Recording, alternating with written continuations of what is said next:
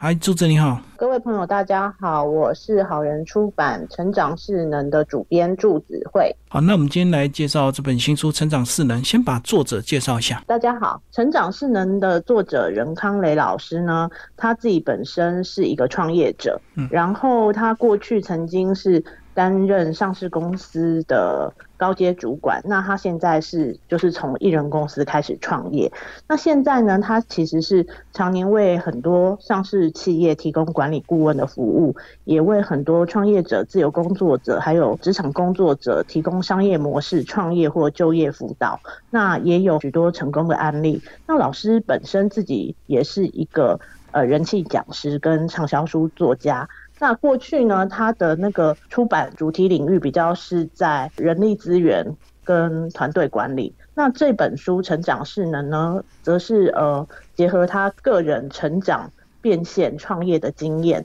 然后还有一些帮助大家可以理清自我定位的模式的工具提供，非常值得一读。好，那接下来指挥就跟我们讲一下，你为什么会选这本书，好不好？嗯，是这样子的。过去其实我刚才有提到任康磊老师，他自己本身在中国大陆，他也出了非常多本书。那过去他的书主要是在人力资源跟团队管理。那他跟团队管理的书，其实前几年、前一两年也台湾也有出版社引进。那我之前其实就有看过任康雷老师引进台湾的一些书。那那个时候我是觉得说，哎，老师的书。可能那个时候他内容还蛮扎实的，都很聚焦那个团队管理的小团队管理主题。我大概就是有留下一些印象。那后来呢，我就是又发现，就是任康雷老师他在今年年初的时候，他在中国大陆他那边他也出了一本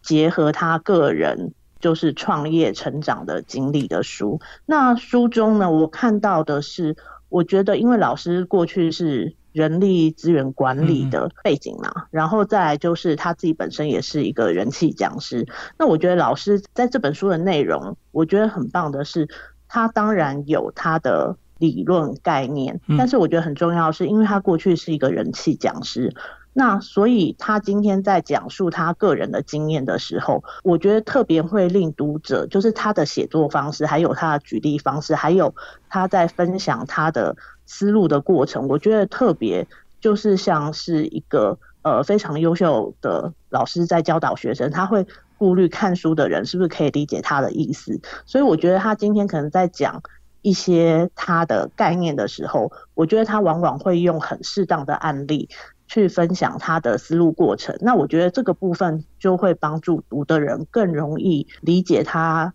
呃他要讲述的主题，然后我觉得往往都。会在不同的段落有很多的启发，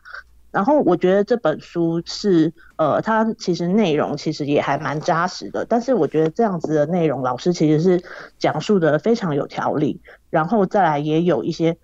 故事，我觉得可以帮助我们。还有案例，其实有一些东西，我们在事后回想，也许一个一个条例的概念，你可能会有点模糊。但是我觉得，当你回想到那个案例或故事的时候，你会对这个概念会记得非常的清楚。接下来帮我们介绍这本书的这个呃推荐人，好不好？那因为老师其实他这本《成长势能》，他主要是。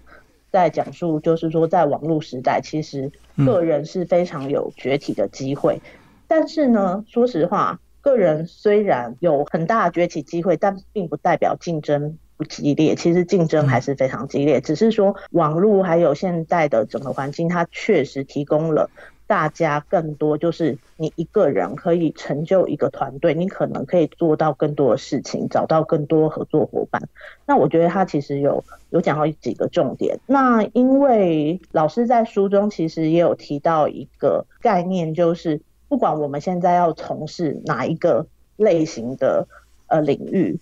或者是我想要从事哪一方面的定位，其实他都有提到，不管我现在的成长在。哪个状态？嗯，其实写作是一个让我们的成长动能产生质变的最好的方法。那也因为这样呢，呃，我大概邀请了几位。那第一位就是我邀请了徐荣哲老师。那徐荣哲老师他自己本身他是理工背景，但是他现在可以说是华语首席故事教练。他除了在那个写剧本，还有一些比较偏文学性的创作，其实他也跨足到故事行销的那个部分。嗯，然后再来就是刚才讲到个体崛起嘛，然后所以我也有邀请，就是呃艺人创业的那个余维畅老师，那他自己本身就是一个艺人创业、艺人公司的代表，然后也是个人品牌事业教练。然后再来还有就是 Lista 郑伟全老师，那郑伟全老师他就是长期。就是关注就是数位领域的发展，然后他自己本身呢，也是一个个人变现的很好的案例，然后也是也有一些文字写作类的课程领域在经营这样，所以我邀请了这三位老师。那我们现在都知道个人品牌经营的重要性，可是好像方法非常的多，呃，很少有一本书这么具体的、这么有系统的去书写，对不对？尤其这本书这个写的，呃，真的个人品牌。这部分是写的非常完整的。对，那我觉得在个人品牌的这个部分，我觉得老师其实提出了四种商业模式，然后它里头呃，另外因为它是人资背景啊，它也提供了蛮多可以让读者自己可能可以自行参考的工具。那我这边个人品牌，我也想特别提到，比如说像这几年我们斜杠。其实非常的流行。那老师其实也有提出几个，就是尤其现在很多人也在经营网络。那其实老师在书中，他大概在个人品牌的部分，他也有特别提醒，就是大家他其实有先提出三个问题，他会先问大家：有流量就是有个人品牌吗？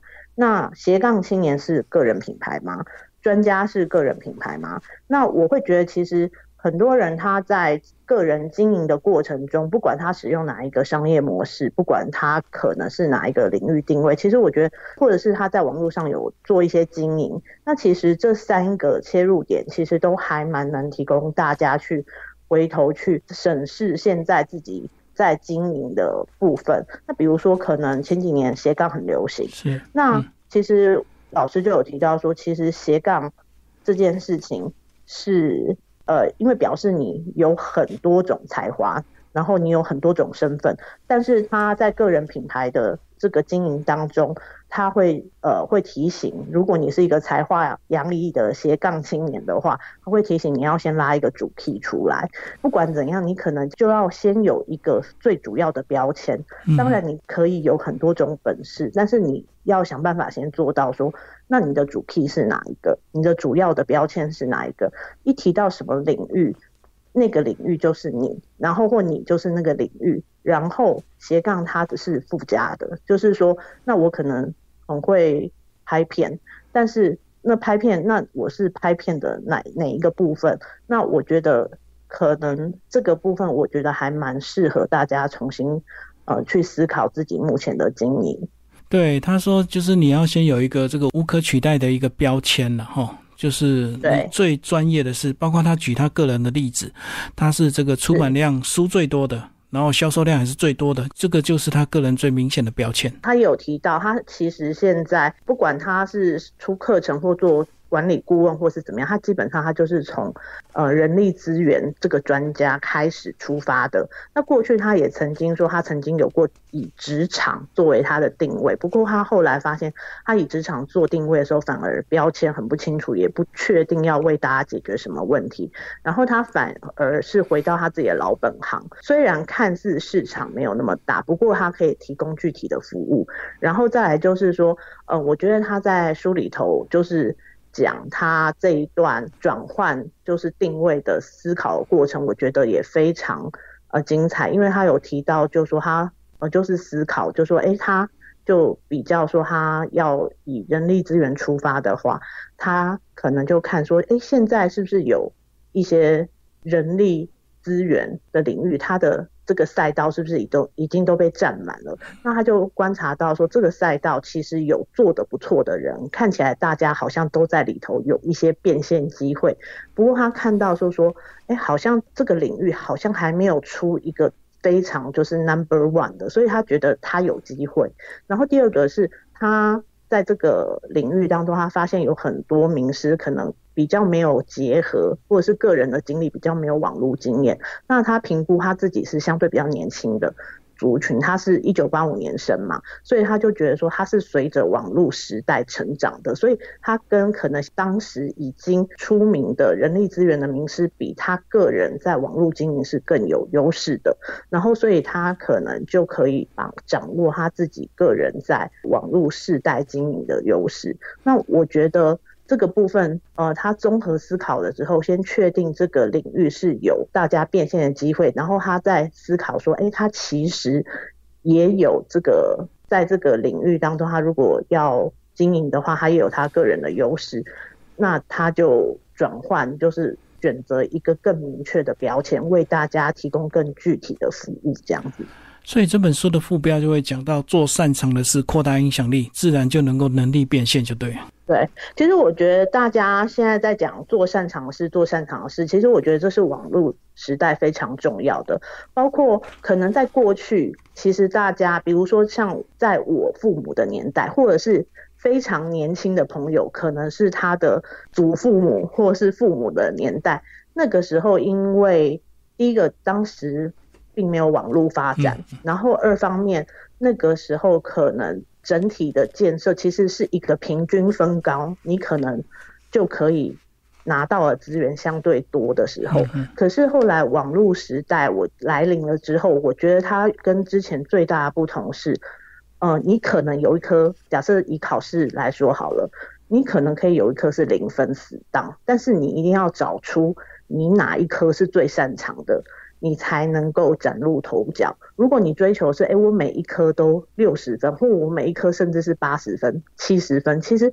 在现在这个时代，它可能还不足以让你做到所谓崭露头角。你可能还是会落得一个平均分的状态。而且，我觉得是中华文化啦，容易很谦虚，都会看自己不擅长的部分，想要去补强。可是，人的精力和时间其实都有限的，所以。我觉得老师在书中其实也有提醒大家，是你要去盘点你自己的优势是什么。其实我们知道要追求成长，可是我们到底是把成长放在什么地方？其实真正要造成我们可以有指数性成长或爆发性成长的方式，是我们真的要找到我真的擅长的是什么。我这科好像看起来还不错，那我应该持续加强这个。我已经有优势的地方，我要让它做到更好，做到无可取代。因为我不擅长的部分，我可以透过外包、透过合作、透过很多。方式资源的结合去做到，但是很重要，我们如何让自己变成是那个其中不可取代的那个人？那我觉得这个部分就是提醒大家，一定要从从自己的领域最擅长的部分开始去思考跟着手。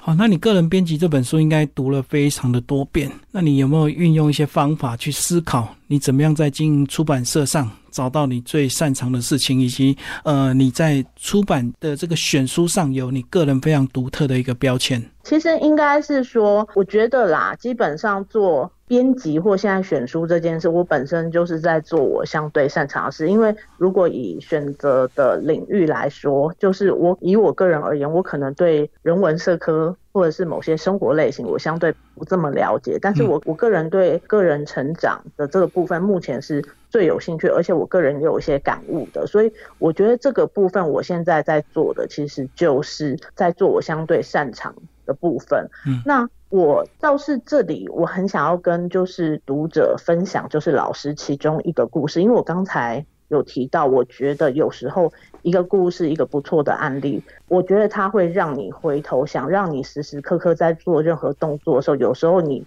迷路了，迷惘了。你回头想这件事情，也许一个案例，一个故事，你可以回想到整本书老师要传达的心得。那我想要分享一个就是积木游戏的故事。我觉得讲到成长这件事，老师有一个原创的故事，我觉得还蛮值得大家可以就是把它记下来。老师说积木游戏也有两种，一种就是搭积木的游戏，就是把积木搭成某一种形态。然后呢，还有一种是抽积木游戏，就是已经有一个稳定形态积木，大家就抽积木。那反正什么时候积木垮，然后赢家就出现。故事就是提，其实人大概不脱两种活法，一种就是搭积木游戏的活法，另外是一种是抽积木。但是他建议大家最好时时刻刻是以搭积木的活法和思维去思考你所做的任何事。因为搭积木游戏就是我搭积木，不管我输还是赢，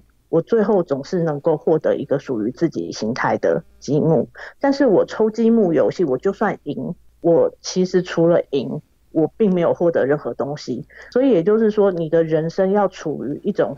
持续累积成长的状态的时候，就是你做的。当我们可能陷入一些思考，或是不知道下一步动作要怎么做的时候，其实可以回头去想想这一个故事，然后你可以去想想，那你接下来要做的选择，你要进行的步骤，它到底是在搭积木还是抽积木？如果你发现你现在做的东西，你即便可能没有最后一个赢的结果，但是你还是可以搭出一个你属于你自己形态的积木，那你就放心去做。但是如果你发现你的下一步动作或选择，可能你是在抽积木，你可能最后赢的时候，是你反而在破坏你已经建立起来的一些呃形态的事物或已经累积的事物的时候，他就说这个部分你可能就要特别注意。那我会觉得，当然书里头它有非常多的工具方法。跟概念，但是我个人很想要跟大家分享这个故事，是它其实是一个成长非常基本的概念。其实我们不一定每一步、下一步我一定会有一个最理想的结果，但是我们要确保我们每一步过程都是一个累积、不断累积的过程。今天非常谢谢指挥为我们介绍这本书《成长势能》，